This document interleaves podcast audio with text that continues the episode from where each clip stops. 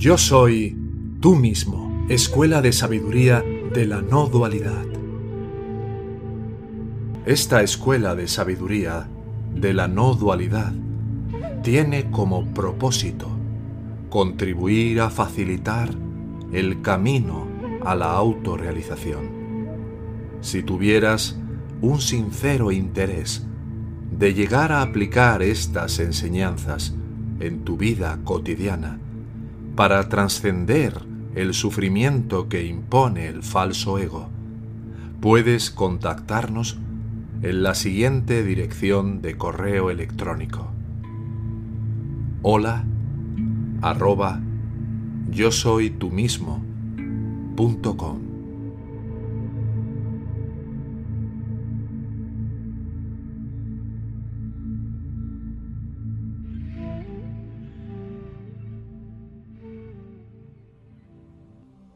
Ananda Mayi Ma. Disipar el dolor. Segunda parte. En verdad, todas las diversas formas de pensamiento surgen de una fuente común. ¿A quién se debería culpar? ¿A quién vilipendiar o reprimir? Si todos son iguales en esencia.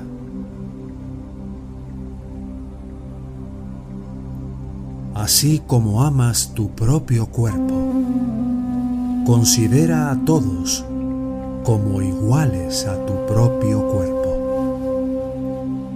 Cuando sobreviene la experiencia suprema, el servicio de todos se revela como el propio servicio.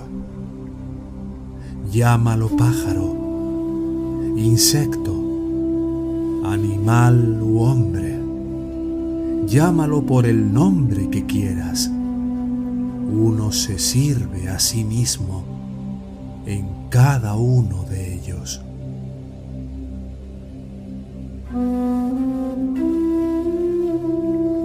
La sensación de necesidad surge espontáneamente. Es la divinidad quien la despierta. En la realidad, aquel que es como todo, sin ser también, es él solo. Por lo tanto, la distinción entre manifiesto y no manifiesto es sólo desde el punto de vista del individuo. Él, quien es manifiesto, es sólo Él quien es inmanifestado. Una vez más, Él, que es inmanifestado, es Él, solo manifiesto.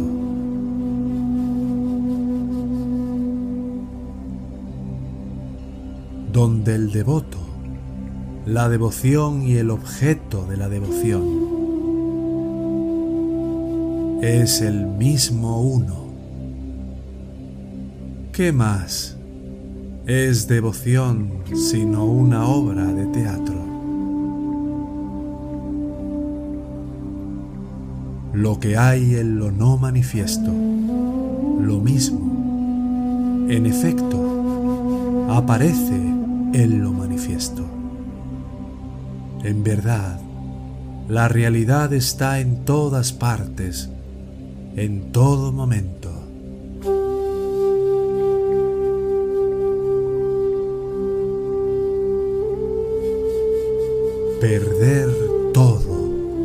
Es ganarlo todo. La realidad es misericordiosa y compasiva. Todo lo que Él hace en cualquier momento es muy beneficioso, aunque ciertamente doloroso a veces. Cuando se manifiesta como una pérdida total, existe la esperanza de que también pueda manifestarse como una ganancia total. Suspirar por aquel que ayuda hacia la luz de la verdad es saludable porque enciende la conciencia de la verdad.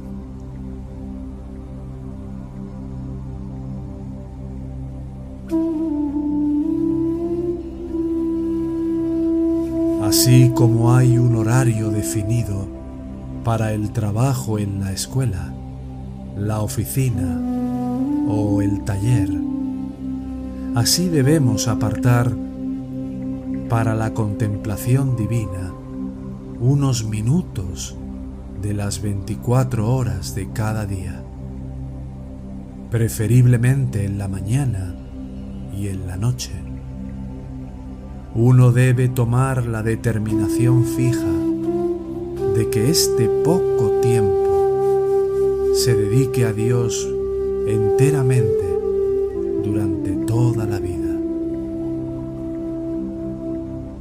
Durante este periodo no se debe permitir que ninguna actividad mundana invada la contemplación de Dios se debe asignar un tiempo fijo para la meditación y para la oración a todos los miembros de la familia.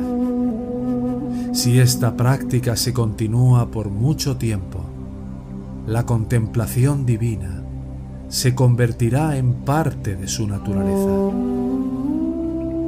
Una vez establecido el hábito, el curso futuro de su vida será bastante fácil. Sentirás el fluir de la misteriosa gracia divina, alimentando todos tus pensamientos y dándote nuevas fuerzas. Obtiene una pensión o bonificación después de años de arduo trabajo, por lo que ya no necesita ganarse la vida en el ámbito espiritual, la recompensa por un trabajo bueno, sincero y desinteresado es aún mayor y puede obtenerse más fácilmente.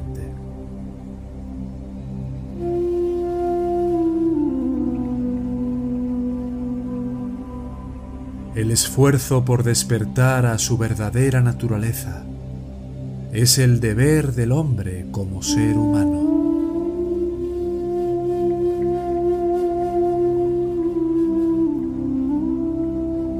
Es la flor pura e inmaculada que encuentra un lugar a los pies del Señor y en ningún otro lugar. Tenga mucho cuidado de pasar su vida en una pureza inmaculada digna de ser dedicada en adoración al Señor. Habla de Él, medita en su gloria, trata de verlo en todos, aquel que es el ser, el aliento de vida, el corazón de los corazones.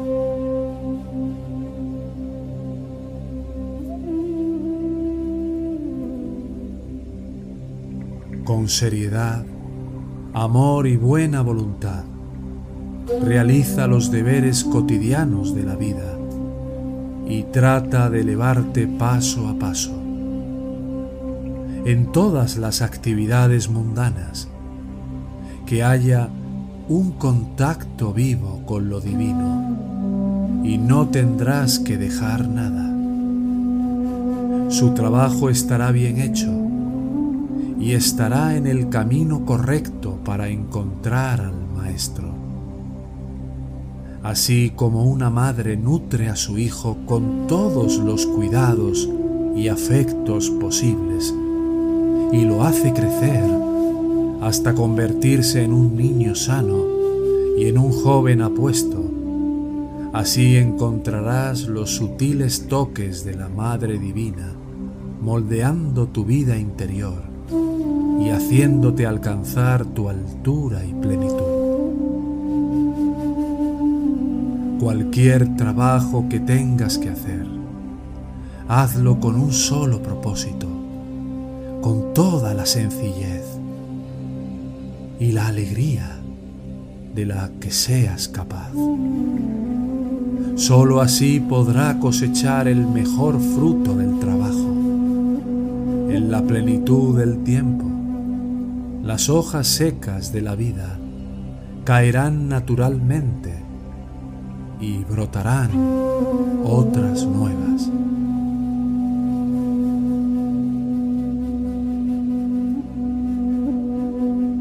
En el campo de su juego, incluso conseguir significa perder. Esta es sólo la naturaleza de su movimiento. Piense en aquel que no se puede perder.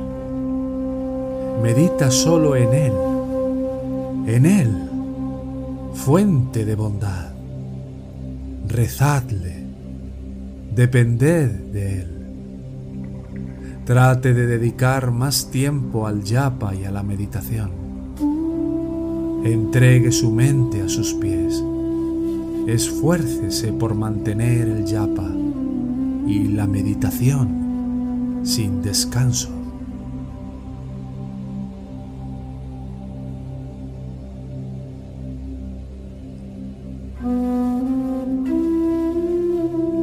El nacimiento humano normalmente implica experimentar el deseo, la pasión, el dolor, el sufrimiento, la vejez, la enfermedad, la felicidad, etc.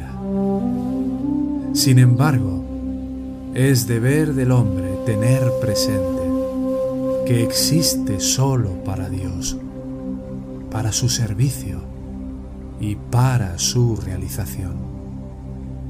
Ciertamente, todo está dentro de su ley.